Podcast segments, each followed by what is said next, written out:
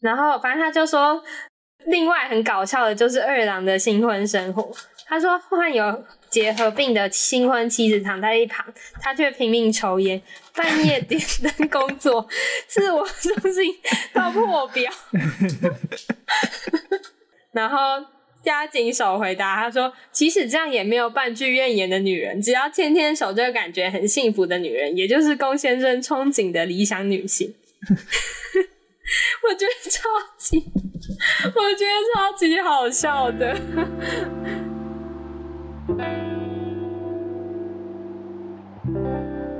欢迎收听《世界尽头深夜酒馆》，我是立维，我是如如。好，那我们是一个分享我们看到一些太好了，不能只有我知道的东西的一个节目。那我们接下来这几集的模式会有点特别，就是我们让如如来要讲陪聊吗？还是当一个休息？反正就是陪聊。对，主要会是我可能分享一些事情，或者是我如果有想到一些呃企划，可能会会做。那如如在旁边就是可以一起加入，比较不会是之前我们轮流出题的形式这样子。所以请各位如如的粉丝再耐心担待一下。好，一开始还是来聊一下，我最近看那个我去看马里奥电影的，超好看哦。他 真的感动到要死诶，就是我不知道你有没有玩马里奥过，就是你买 Switch 上面，我有看过别人也以前的那种小方机，你知道吗？那叫什么啊？NS 吗？红白机 NES 就是有，就是有反改的，我完全不知道它叫什么，哦，但以前看到会觉得超羡慕。哦，对啊，因为以前小时候电玩都是奢侈品，嗯。虽然现在应该也也不算必需品啊。对啊，是没错。而且马里奥的票房就是一直往上冲，看着就觉得很开心，因为他在里面就是一个粉丝想要的东西全部都在里面，然后你就觉得啊，好爽。然后最近我还加入了我第一次的 YT 会员，就我第一次买了那个 YouTube 的深。深度会员这样子。是谁？是谁？是现在才知道，是六探跟鸟屎两个实况直播主主持的一个一个节目，在麦卡贝上，他们是网络节目，但是他们会有影片放在 YouTube 上。然后我觉得是他们很喜欢是，是因为我最近就在跟我哥一起看这个频道，然后我们都觉得，哎、欸，怎么会这么晚才发现这个频道？因为它好像二零一四年就开播了吧，我觉得就有点像，但我自己形容好像不准。我刚刚本来要说，就是有点像宅版的台通，但他们又比台通早一点。而且那个，我觉得鸟屎跟、鸟屎跟六探他们在接梗，就是讲笑话的节奏超赞，然后笑声也很有影响力。所以后来就觉得我要看更多他的精华影片和没看过花絮，我就为了这个买了 YT 会员。然后今天有一有一个要分享的东西，就是跟就是跟他们的影片有关。你最近有看什么吗？哦，我看完模仿犯的。哦。但感觉不是你。啊，我想到我最近在看。啊？你说什么？我说模仿犯，感觉你你不太会有兴趣。我不喜欢有人死掉的片。范围太大了吧？没有啦，没有啦，我就不喜欢那种凶杀型。我我最近在看那个。押井守哦，押井守他出了一本书，专门在臭吉普力。我 我刚借，然后还没有 还没有开，就是在微翻一下，但是很有趣。出一本书专门在凑，对，就是里面就是在他跟某一个呃媒体工作者的对谈，然后就是在讲他对吉普力的作品的。就是意见，对，畅所欲言，押井守漫谈吉普力秘辛。对对对对对对对。反正就是有一段，他好像是在讲说，干超他真的是畅所欲言。我没有想到他会真的。反正就是他啊，我等一下我要去翻出那一段，真的好好笑。好，等我一下。我觉得那个臭感跟我们之前跟玉佳聊天的那个臭感超像。好的，因为没有没有任何作品是完美的，而且它一定都就是会展示某部分的你的情节或是什么东西。然后喜好，就是作品之所以就是你创作一个东西之之所以可怕，就是可怕在这里，因为会看的人就会看得出来。哎、欸，他真的很凶，哎、欸。我在博客来上看到有一些就是免那个前言可以，就是直接放在博客来官网上可以看。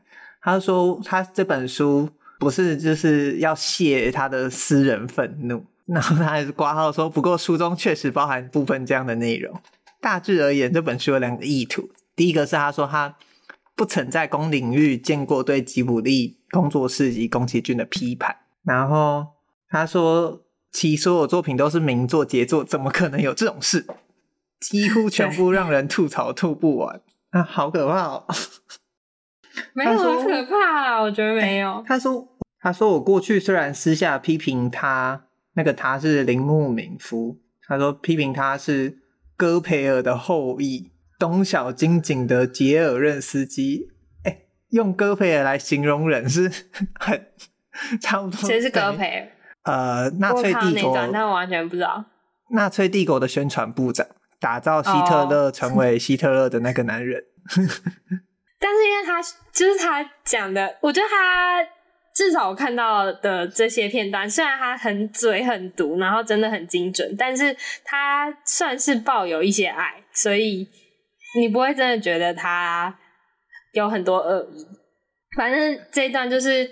他说：“龚先生喜欢的成年女性，就是在深闺中长大的薄命千金，也就是他在讲那个风起的女主角。他的女主角蔡 穗子这一部女主角吧。然后没有啦。然后他说，而小女孩的话不用说，她喜欢的是聪明伶俐型的。他说蔡穗子生了肺结核这个病的设定，恐怕也是龚先生个人的偏好。他说龙猫的妈妈也是住在疗养院，对吧？这样子。”然后他就说，他就说，就是这当中透露的薄命的形象，肯定是龚先生个人的爱好。他说，他说蔡穗子最后好像 对吧？因为这样子故事才能成立。如果他继续 来生了两个小孩，就不会是龚先生的奇幻故事。然后他说，但是这个也是我我喜欢风起的原因。他接最后接着说，他说，因为他不害臊的把个人的偏好和盘托出，所以做这部作品让我的官能难得被启动。你你然后拿到这本书，你第一个要看的篇章是哪一部作品？还是你我大概翻了一下，我觉得他讲他讲那个萤火虫之墓，我也觉得讲的超好，因为我超讨厌那部片啊，真的哦。所以他他大 骂那部片，我超爽。然后死与爱欲，就是他的目录的标题。然后等一下我要我要找那一段，我觉得超好笑。你说萤火虫之墓吗？不是，他在讲风起啊、呃，还是风起？还是对对对，风起的标题是大人的吉普力，不是老子的吉普力。哎，他的最佳杰作也是我最喜欢的一部作品。他唯他唯一一个标题放看起来像好评的哦，这是在看目录，押井守观点的龚先生最佳杰作是《天空之城》啊，我也超喜欢的，超最爱《天空之城》。嗯。然后，反正他就说，他另外很搞笑的就是二郎的新婚生活。他说，患有结核病的新婚妻子躺在一旁，他却拼命抽烟，半夜点灯工作，自我中心到破表。然后就是那个，就是就是跟他对谈的那个人讲的，然后。押井守回答他说：“即使这样，也没有半句怨言的女人，只要天天守着感觉很幸福的女人，也就是龚先生憧憬的理想女性。”我觉得超级，我觉得超级好笑的。哦，因为我没看过《风起》，你那时候在看《风起》的时候有这个感觉吗？我觉得那幕超怪的，但我那时候不知道它怪在哪，我只是觉得就是很奇怪，因为。因为就是那一幕，就是他在旁边抽烟，然后他在画他的那个设计图，嗯、然后那个女就是就是他的新婚妻子，对，就就是拿着被子，就是坐到他的旁边，要牵着手，他才愿意睡觉这样子。然后他说他说要把灯盖住嘛，就是那个男主角，他说要把灯盖住嘛，他说嗯，いいの，然后就是，那我就觉得超，我现在看到就是我现在看到他这样子说，我就觉得超好笑。他就把你觉得那个怪的点，完全就是大大大的说出来。可是因为哦，我觉得有趣的点是，就是押井守他这个人， 就是他的《攻壳机动队》，就是两部我都有看，嗯、然后两部我都觉得真是一，就是真是神作级别，嗯嗯，就是就是真的超屌的。然后他就是他在大骂，就是。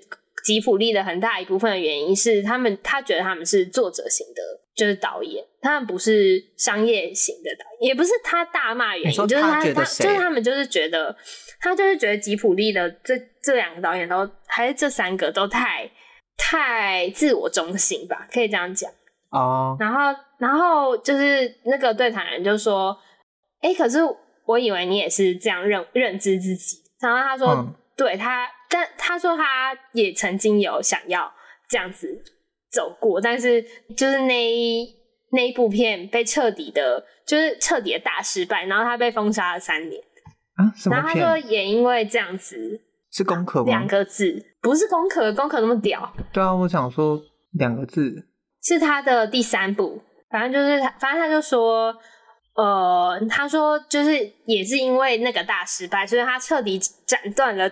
通往艺术的这条老道路，然后反正我就觉得这个还蛮有趣的，因为其实在我眼里，我也觉得他是一个很就是很有作者印记的导演，嗯、但是可能在这之中还是有我目前看不出来的差别。然后，反正我前阵子在我哥的那个桌上看到有一本书是呃叫《吉普力电影完全指南》，就是。两个两个外国人 太喜欢吉普力的电影，所以他们就写了一本书，在评，就是把他们每一部电影都抓出来讲一次。我刚刚看到你提这本书呢，嗯、就想说哇，完全相反的一本书哎。可是你知道他可以写出这本书，代表他就是一个大黑粉，就是有黑粉也是粉啊，就是就是他也是很认真的把这些片都看完了。而且你你要这样子评价一部片，你一定是把它从头到尾看完的。对啊，对啊。但是他凶成这样，我真的是没想到。各位如果不知道他在凶什么的话，他的那个我在引述博客来上面的内容简介，他说：“我承认作为一个动画师，宫先生是不世出的天才，对此我完全没有异议。”然后中间省略。可是容我大胆的说，他作为导演的功力，讲白了是在二流之下。大家不要找我们抱怨哦，这是押井所说的。好糗哦！我改天去借来看一下这本书，你下次来分享一下看完的感想。好，好，那我们这一集，好，我们这一集会是主要是我来分享呢，我呃最近看到很喜欢的，主要是五篇文章啦。那文章里面可能包含影片。那还有五首歌，所以就是我会一篇文章一首歌这样子交叉的方式进行下去，所以我也不确定时长会多长，因为我是怕我讲很快。好，那你知道你刚刚讲完那一段，我就不知道要怎么进入我第一篇要分享的东西了，因为我第一篇要分享的，我刚刚有说就是呃现在才知道的一部影片，它叫他们有一个单元是拜托你主厨，那是。呃，由那个鸟屎就主持人跟他们请来 Rico，你知道吗？一个 YouTuber 特厨师做菜，专、嗯、门做二次元动画料理。他也有做那个、欸，我后来去看他的频道，他有做那个在异世界冒险的我的那一部，我念不出来他的名字。你上次推的那一部，嗯，他他就是专门看到里面有什么动画料理，他会把它还原出来的那个频道 Rico，很可爱，嗯。然后他们的第七哦，反正这个第七集呢，他们就是他们这个单元就是他们会请一个呃 YouTube 来宾或特艺人来宾来，那会请素人。那他们这一集请的是 Fred，就是厨佛 Fred 来。嗯，然后因为厨佛 Fred 跟那个 Rico 他们都有入围某一年走中奖的最佳厨艺奖吧，结果因为 Fred 是法国什么蓝带厨艺学校毕业，但结果最后是 Rico 拿、嗯、拿走这个奖，所以他们在节目上一直在开开玩笑。那一集我觉得很好笑，但我要分享的是里面中间有一段，然后它的全文好像放在深度精华，就是深度花絮里面，但我现在会跟大家讲，就是我自己觉得。看到我觉得蛮蛮感人，呃，应该说蛮蛮让我去思考的一段话，因为那一题是你要主持人他在问 Fred 跟其他一样是开餐厅的，可能有私厨有开餐厅的素人来宾，然后就问他们最喜欢的餐厅是哪一间这样子，然后 Fred 他就说他觉得小吃才是最迷人的，他说食物最重要的是那个做的人，他说比方说大到任何一个餐点其实也是一样。比方说，像很多的星级餐厅，每个人一起开会出餐讨论，然后再把它完全结合。他觉得任何的食物都是用心的。他就说，所以我很少会去批评食物的原因，就是我觉得每一个人都有他讨厌的理由跟喜欢的理由，但是不能用他讨厌的理由跟喜欢的理由去左右那些人。他说，不好吃的东西，市场自己会淘汰掉它，但是好吃。也不代表每个人都会喜欢，他觉得这才是最重要的。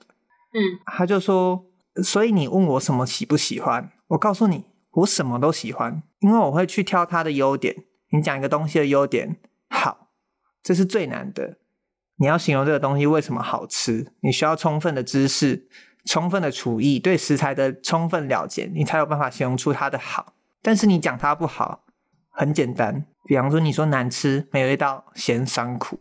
他说：“现在美食节目甚至是行脚节目越来越多，很多时候大家会说，你都讲好吃的，你都没有去批评它。但是我们不是不批评它，我们节目用意是推广，而不是让颠倒。然后那时候听完之后，因为这个跟 Fred 之前在其他 YouTube 节目或者他自己的频道的风格，就是他号称干话主厨的那个印象差太多。但我觉得他这一段是，就是你会看到他，即便是在。”这个圈子，可他说他自己的私床排到二零二九年吧，就是他是一个这样的存在，但是他不会去特别，就是他会希望把一个东西好。他说，如果今天是厨艺比赛就不一样，问说他会去跟那些选手说要在哪里要精进，但如果他今天只是一个美食节目，他要去推广的话，他就会觉得希望去形容出他的好。然后那时候，因为我是最近才看到，我就想到我们上次跟玉佳聊，他也说。我们会太重视别人去讲一部电影的不好的那个意见，然后或者是对某一些人有一些意见的错误评价，但我们却没有很重视那些人称赞的，就是他觉得为什么这部电影好，为什么值得去看的那个点。我本来想说把这个放在第一题啊，第一个要分享的，也是因为我们节目刚好就是分享一些我们觉得很棒的东西。但是结果，刚刚那个押井手直接来，噗噗噗噗噗，直接攻击到一个，我好难转。那你好直接，但我觉得里面有一个东西很很像，就是他是知道宫崎骏在干嘛，他也知道这整个电影产业或者是这整个电影的制作流程在干嘛，他才有办法去说，就呃，他一定会看了很多遍，他才有办法去精准的说出。空气里面这段情节为什么这么不合理，或者是其他的作品里面为什么这么这么奇怪的那些原因？我自己觉得这个影片这一集都很有趣，我都会把今天分享的东西放在资讯栏连接里面，大家可以去看。嗯，我自己就觉得 Fred 讲的这个点很好，但也很难做到啊。我自己觉得，因为你要去说一个东西不好，然后很容易引起共鸣，也很容易。就就讲它不好很简单，但我觉得就每次我在想五分推的时候，都在想要讲一个东西好，好像真的很难。我觉得 Fred 讲这段话的那个，就他整个上下文，就让我有一种哦，原来连 Fred 这种等级的人都会这样去思考食物对他的意义，这样子。好，那这就是我要分享的第一篇。是拜托你主厨第七集特级厨师的味道晚宴，这样子。好，那我要来分享我的第一首歌。第一首歌要分享的是 John Lennon 的《Just Like Starting Over》。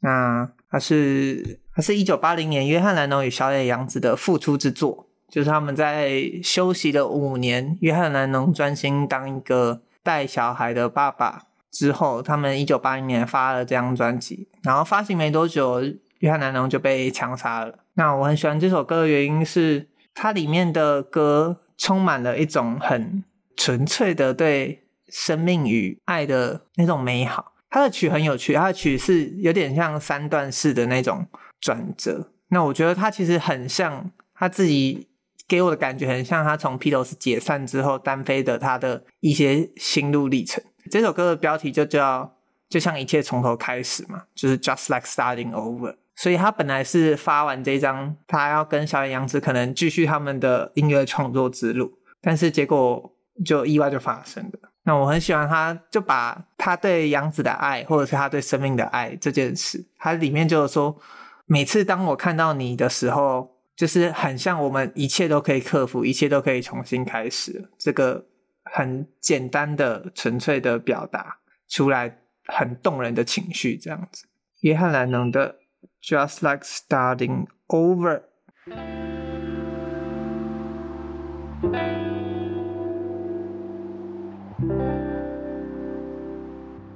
那第二篇我要分享的文章是。少来自中国的一个网站少数派上面的一篇文章，叫《听说要被取代了》，我们拿出看家文章和三大 AI 聊了聊。中国少数派是一个比较像是很多人可以投稿，然后去分享一些自己跟他们叫数数字工具，其实就是数位化的各种工具和生产力的一些平台的地方。那有时候还有一些摄影、饮食、文化都会有一些。还蛮不错的文章在上面，所以我三不五时都会看一下。那这篇文章很有趣，就是我上礼拜有提到嘛，就是他是把他们去年投稿，就是投稿中大家选出来的冠军的那几篇，就是他们去拆解那些文章的架构，那用英文去问三大 AI，分别是 ChatGPT 四代和 Bing Chat，微软的 Bing Chat 跟 Google 的 Bard。让他们去看说这些 AI 人工智慧写出来的文章跟原本的有什么不一样？那因为他选的文章很多，我在这边念一下他选的那些文章的标题啊，比方说第一篇是“差生文具多，纸和笔才是笔记王道吗？”啊，第二篇“差生”还是“差生”，我都念“差生”。差生。差生。然后第二篇是“为什么我们要减少阅读新闻？”第三篇是把阅读作为方法，从选书到笔记的经验分享。第四篇是自由职业三年来的有趣工作，再谈谈我的松弛与踌躇。第五篇是一份一份写给所有人的出柜指南。第六篇是程序员专用系统，聊一聊一个非程序员使用 Linux 系统的历程。第七篇是过去一年我看了一千多小时的英文视频，有这些频道想要分享给你。第八篇是提升文章阅读体验，我去年用了这十二个写作秘诀。第九篇是我用 Figma、Fixsite、浩克无代码搭了个人官网。第十篇是迈向笔记终点。我觉得这篇文章大家都可以去稍微看一下，蛮多文章有一些很很酷的思考，或者是很棒的架构这样子。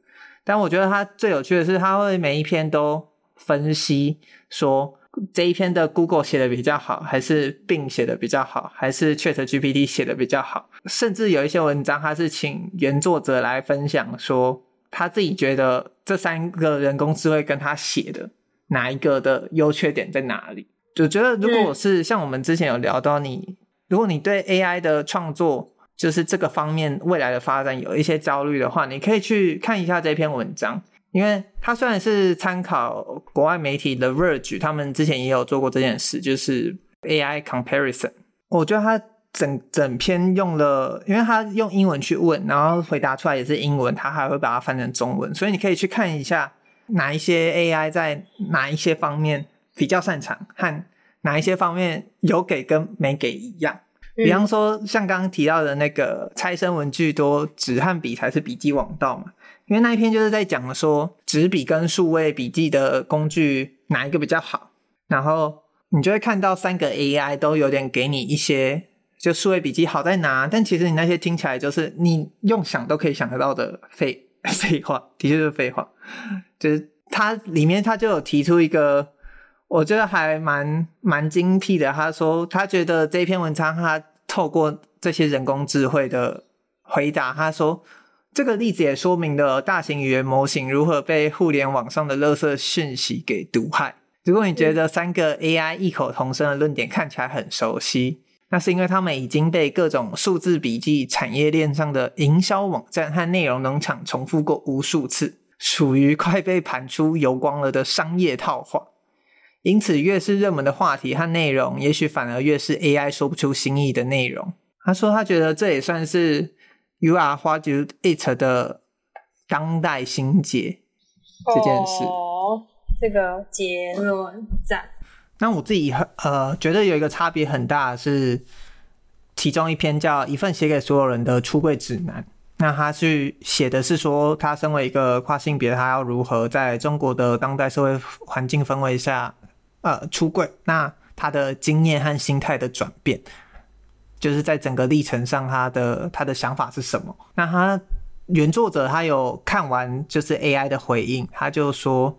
呃，他觉得 AI 所撰写的这些内容，在叙述的准确度、清晰度和逻辑上，一定比我这个人类要好。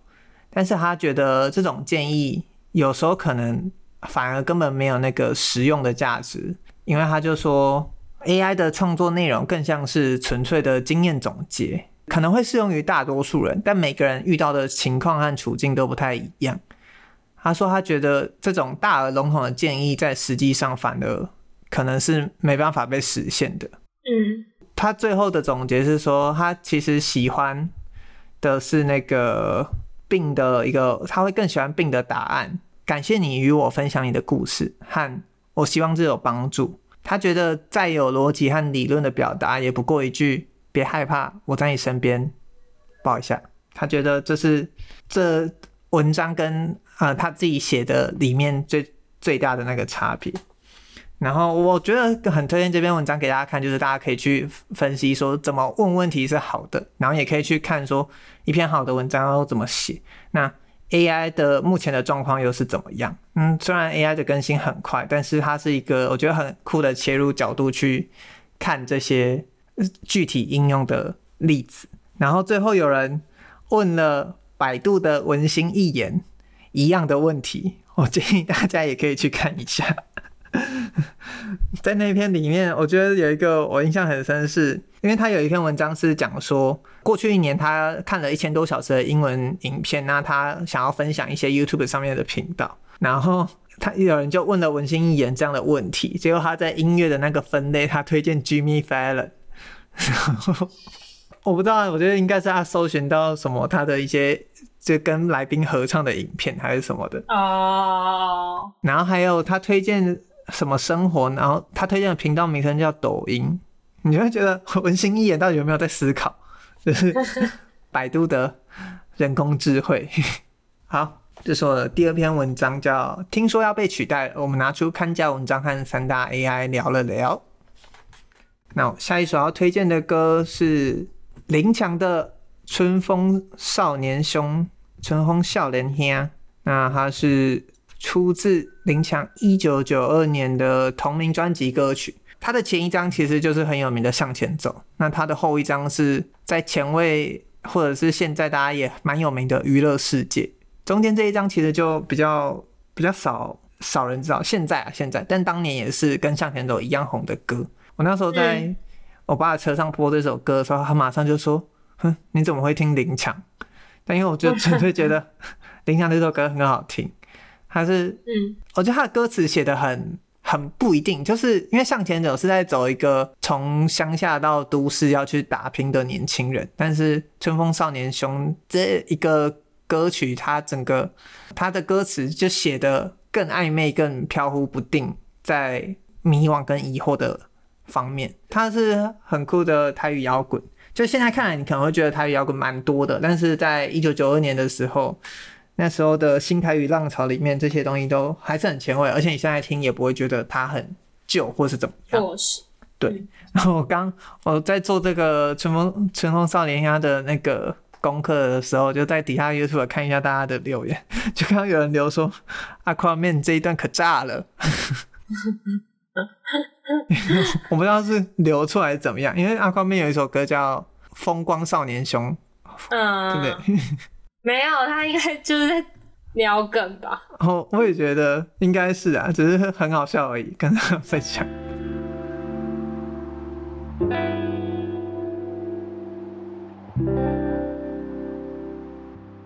那我要来分享我的第三个文章，但它也不算是文章，它是一个 podcast，叫塞掐塞 chat。那它是，嗯、就是台湾有个网站叫 Inside 的网络趋势，那它是他们这个节目的 podcast 这样子，所以他们比较常在探讨一些科技类的相关的主题。我要分享的这一集是第一百二十六集，标题叫。书要和影音竞争注意力，然后顿号之于警察顿号郭台铭与 Sam Altman。因为最近那个出版业的图书折扣定价制在是大家蛮争论的一个议题，然后那时候就本来想说就是听一下他们在聊什么，但我其实听完之后发才发现一个没注意到的概念，我觉得很有趣，所以我在这边才推荐这一集是。它里面有说，书现在最大的竞争者之一是开课平台。他说，以前的人会出书、会卖书，但现在的大家会改成开课。然后那时候听到这个观念的时候，就想说，哦，对耶，好像是诶，就是以前的人会用会出一本书，就或者是政治人物也都会出一本书来，不管是宣传也好，或者是他真的要卖书也好，就是有一个地位的转转变。或者是他可以多重身份这样子，然后现在的人好像比较流行，就是等到积累一定的声量之后，就跑去开课。嗯，我觉得很有趣。哎，他中间也有说到一个事情是，是因为现在有流行很多，不管是说书的频道，或者是那种历史的讲解的频道，就是或者是故事的讲解嘛。然后我那时候听到一半的时候，就想说这种。简化历史说书的解说啊，是不是？如果就是照这个方式推论下去的话，到最后的那个官方版本，其实就是我们以前求学的时候读过的课本。因为就比方说，像是我们的课本会写说什么一战斐迪南大公被刺杀，然后就开启一战导火线，然后二战结束就什么美国投下原子弹。其实我觉得它好像某种程度上有一点像是。这些在就是它就是简化过后的东西嘛，然后有一些呃，不管是影片或者是农场文章，它可能就会去过度的简化这些东西。因为有时候我会呃去思考这一点是，前阵子看到很多就是用 AI 帮你简化一些长文的那种功能，但我自己试用过几次之后，都觉得筛选出来的文章有点就很像很像。你今天要吃水果，然后你只吃了一颗的那个感觉，就你也有吃到，但你就好像不知道在吃什么的那个感觉。嗯、所以我觉得我那时候就觉得，但我不知道这个怪的点是在哪。然后这是我听完这一集之后，就蹦出这个想法，就会想说，因为我不知道如如是不是啊，我自己以前看课本是没对历史课本没有什么，就不会觉得它很有很很刺激你想要去读历史的那个感觉。嗯，我懂你的意思。对，好的，好显是那时候的高中历史老师蛮蛮会教，就他也补充了很多资料。大家也都觉得历史最好听的就是在那些 课本以外的故事嘛，所以那时候我就觉得，哎、欸，这个感觉好像是共通的。然后就是那种被简化到极致过后的东西，嚼出来的东西就会变成没有什么味道。对，这、就是我听这个 podcast 的。听到一半的时候，蹦出来的想法，它里面当然讨论很多东西，然后它里面讨论之余警察也蛮有趣的，有一些东西，比方说他们说，像我们有一集在就是不小心用到几个词语，然后我就我就会听不懂你们在讲什么，但词语这个东西有时候也很常在我们的生活中出现嘛，比方说它里面有提到，像科技业很常会用，是因为台湾还没有人翻译。那中国那边有人先翻译，他们就会犹豫说，到底要不要用，还是纯粹用英文？但用英文又会造成文章的不通顺。比方说用户这件事，以台湾的翻译习惯来说，嗯，user 应该要翻使用者，嗯，然后他说这个东西可能大家念到现在也很容易就被就就会直接念用户，因为它对你来说也是一个很直观的翻译，所以里面也有在讨论这一点。那我自己想跟大家分享的就是，我觉得这一集都还蛮好听的啦，但就是刚刚讲的那个历史就是简化的东西和书的书的最大竞争者之一是开课平台，我觉得这两个观点很有趣，就给大家参考。嗯，好，第三首歌，第三首歌我要来分享的是英国摇滚乐团 Pulp。P.U.L.P. 一九九五年的专辑叫《Different Class》里面的一首歌叫《Disco Two Thousand》，就是 Disco 两千。它是这整张专辑都是英伦摇滚的一个代表作，整张我都很推。Mischief Common People Common People 在那一年，或者是他到现在，你还是会在各种讲英伦摇滚的榜单上看到。但他在台湾好像就比较没有像 Oasis 或 Blur 一样的红。只是他在摇滚史上的地位都还是蛮、嗯、就就是是可以并驾齐驱的。他们喜欢这首歌是因为如果你去听它，你就会觉得它是一首很轻快的舞曲，然后甚至这个歌名都告诉你叫 Disco Two Thousand。但是 你去听它的歌词，就会发现它是一首快乐的失恋歌。就是主唱那个主唱是 Jarvis，他是以他生活的经验去。当蓝本，他就说他写了一个小男孩遇见一个叫 Deborah 的女孩，这个 Deborah 在现实世界也真有其人。他就说他小时候遇见她，然后他们的爸妈会说他们可以做快乐的姐姐和兄妹或姐弟这样子，就是可以玩在一起，然后彼此会互相探访。他就说我们说好要两千年的时候再相遇在那条路上的喷泉，但是我后我从来不知道原来你。现在已经结婚了，就是它是一首，其实是一首失恋歌，但是它整个那个欢唱的部分，我自己很喜欢。我不知道为什么就很喜欢这种有点糖衣毒药的歌曲。嗯，我很喜欢的是，它给我一种啊，悲伤的事也可以快乐的唱，伤心的事也可以快乐的跳的一种感觉。我跟大家推荐去听二零一一年那个 Reading Festival，就是阅读节的一个现场演唱版本。因为主唱他们中间有经历休团在复出，他的最有名的舞就是最有名的一点是他会在台上跳舞，他们就穿着西装打领带，很像上班族下班之后来开演唱会的感觉，然后就在现场有一个迷之舞蹈，然后他就会带着大家一起跳，那种全场在跳的感觉，我就觉得啊，就是很开心，而且主我觉得主唱很可爱的是，他说他当时组这个乐团是。就是为了想交女朋友，嗯，他自己长得也不，他长得也不差，甚至可以说算算好看的。但是他就是因为他害羞，所以他觉得只要组了乐团，写了歌，他就可以用这个来开话题，然后再不行的话，他就可以唱歌给他听。所以他的很多首歌都是有这种很很好玩的出发点。那 Different Case 就这张专辑，有人说他是。在讲社会议题的，呃，摇摇滚史上最重要的专辑之一。但我自己觉得，我会推荐这首歌，就是因为它它很纯粹，也很开心。我很喜欢，我那时候听到这首歌，我后来就在想，因为我也很喜欢五月天一首歌叫《为虾米》，他的歌词就是在唱为什么为什么为虾米为虾米为虾米。他的副标是今日的爱情。他说他在那首歌只有两分钟，他就在两分钟之内讲一个。爱情我要增加甚委屈，就是我真的玩不起。他就用两分钟一直在唱为什么爱情长这样子，然后是但是是很轻松的在刷和弦，然后很开心的在打闹的，就说啊爱情这样啊，啊真的玩不起的感那种感觉。我很喜欢这种是伤心的事，但是他可以快乐的、开心的去表达出来。当然也要可能也有释怀了，你才可以去这样做。但我觉得这个心态很赞。是想推荐给大家是 Pop 的 Disco 2000。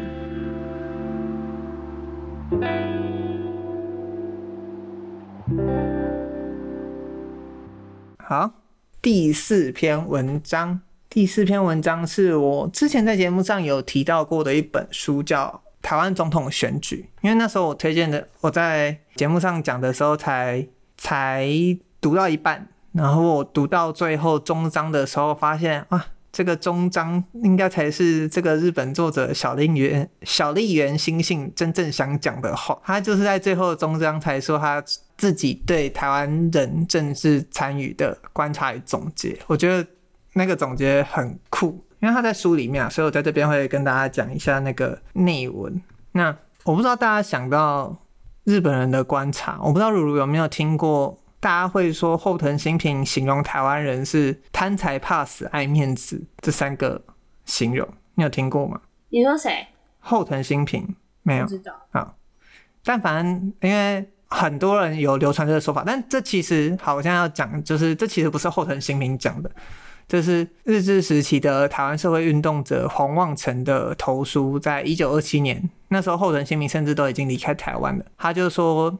他那时候是总结后藤新平的治台三策，所以那其实都不是后藤新平讲的。他就说台湾人怕死，所以要用高压的手段威吓；台湾人爱钱，可以用小利去诱惑；台湾人重面子，是可以用虚名笼络的。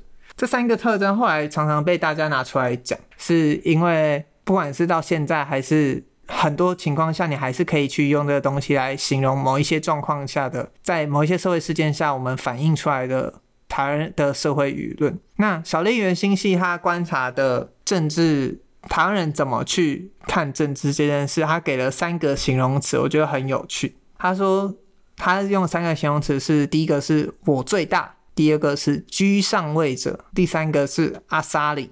他就说什么是我最大呢？他说。虽然日本也有选民的地位就跟神一样的这种说法，但是台湾选民在这方面的观念比日本要强烈得多。他们会对政府提出各种五花八门的要求，其实是民主化后台湾社会的流动化及多元化更为扩大。政治人物为了争取选票而在选区内做了过多的选民服务，所以在这种情况视为理所当然的情况下，就会产生我最大的自我认同意识高涨。也会带来一些自我中心的想法。他说，这个还有一个背景，是因为台湾的民众会都认为是民主化是自己亲手建立起的成就，对，每个人都会为此感到骄傲。但是另一方面，台湾的民众也受了传统的家长制国家观念的影响，因而有着居上位者，也就是政府应该要照顾居下位者的民众，所以有事的。有事上面的人会扛的这种想法，与自我责任是完全相反的政治观，所以造成民众对政治人物的过多要求，就会变成自我中心大，但却你又一直要求出了事上面的都不是我在扛。嗯，然后他就说，台湾民众在政治方面的态度还很相当阿萨里。他说，只要政治人物不符合自己的期待，马上就会想要换掉。对于做得不好的政党，民意。立刻就会给予惩罚，就算是原本大受欢迎的政治人物，民众翻脸的速度也会跟翻书一样。他说这三个东西就是他看了这七次的总统选举，他去总结出来的一个想法。他提到的居上位者，其实如果观众还是不熟悉的话，大家可以去想一下，我们其实在生活中会用一个词叫“妈妈市长”或“爸爸市长”去形容。他就在里面说。称统治者为父母官或大人，完全服从并向其寻求庇护的态度，认为政治并非参与的对象，而是依赖、陈情、放弃或反抗的对象。有时也会发展出极端的选民意识。因为我，我不我自己啊，会一直觉得对“妈妈市长”或“爸爸市长”这个名词感觉到有一种奇怪的感觉，就是为什么他这样子去形容？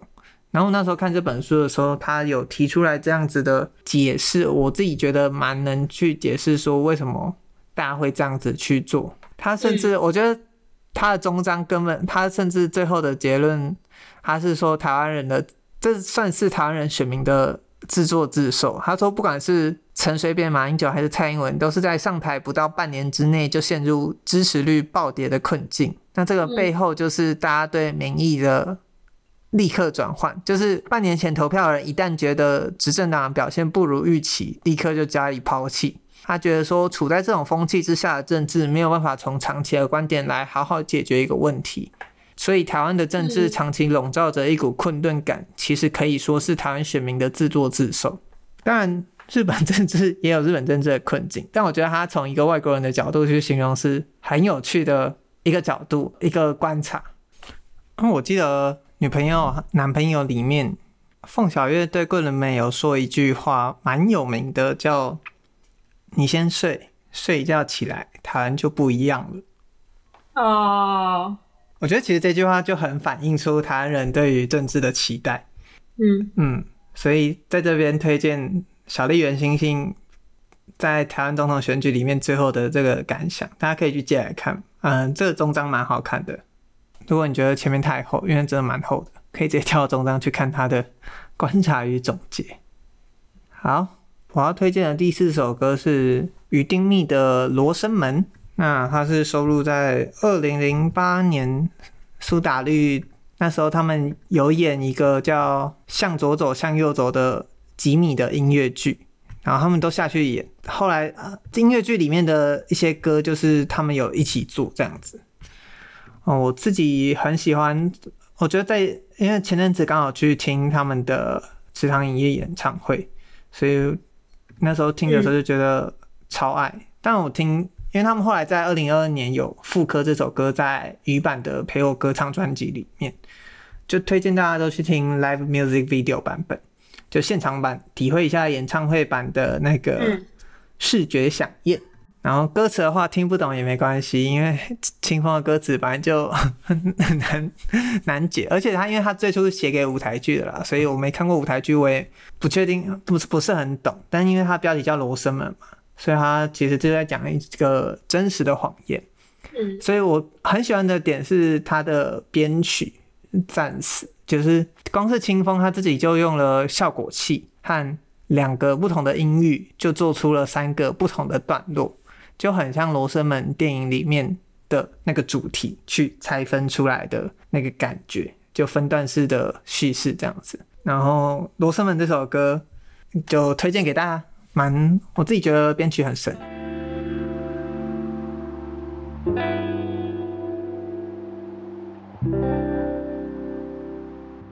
好，最后一篇文章，最后一篇文章我要讲一个点，我最后要讲一个点而已，它蛮短的，叫是 Nat Friedman，他自己在自己的网站上，他写下了一些东西，叫 Some Things I Believe。我一开始是在那个。呃，Daily Productivity Sharing 里面看到，就是他每周每天分享的这个 Nate 是 GitHub 的前 CEO，然后这一个网站就是在分享他所相信的一些理念。那里面有一句话，呃，我比较喜欢的是有两句话了。啊，一句是 A week is two percent of the year，一周是一年的两趴，然后。另外一句话是 "We are often not even asking the right questions"，我们常常甚至没有在问对的问题。嗯，那我自己喜欢这一篇文章，就他其实还有列其他的一些他相信的理念，但我自己觉得我喜欢的点就是还是被这一句“一周是一年的两趴”给震撼了一下。因为我们之前有讲过那个 "The tail end" 嘛，就是关于我们剩下的时间可以分给多少人，但是。我们常常讲一天和常常讲一年，但这一周就是他在他在这个中间之内，又不像一季，又不像一个月。但如果你把它列出来，发现就一年五十二个礼拜，所以差不多就是两趴嘛。嗯，我觉得这件事还是对我的时间观有一个蛮蛮大的一些影响与改变的。嗯，然后他这篇文章也让我想起来是说，就是如果哪一天我要像他这样子列一个。Some things I believe，嗯，那要列什么？但我自己还没想到答案呢。我只是觉得能够把自己相信的东西，能够这样画成文字，然后直接打在网站上给别人看，直接列出来给别人看。我真的觉得这件事是你要很坚定相信你所相信的这些东西，你才有办法这样子去告诉别人，去以它为你生活中的信念去行动。我觉得这件事其实蛮难的。好，这就是五篇文章。那我要分享的最后一首歌曲，要回到我们开篇闲聊的马里奥电影。虽然大家都说那个库巴里面的 Peaches 那首歌可以报奥斯卡，但我要分享的是一首我很爱的马里奥的游戏的一首原声带，它是叫 Gusty Garden Galaxy。那它是出自二零零七年在 Wii 上发行的《超级银河马里奥》原声带的歌曲，可以说是三 D 马里奥系列。因为二 D 马里奥系列的代表作，大家一定一定都听过，就是一之一的那个最经典的噔噔噔噔噔噔噔噔的那个东西。但是三 D 马里奥最有代表性的一首歌，如果你要马里奥的粉丝去排行，一定都会有这首歌曲，就是《Gustin Garden Galaxy》，它是超级银马的某一关的主题曲，但它经典到连二代的片尾名单都在用。那因为这一款作品是三 D 马里奥第一次的。这很正式的去融合管弦乐做的编曲，因为在 Wii 上做了一个很大的改变，就马里奥终于脱离地球跳去银河了。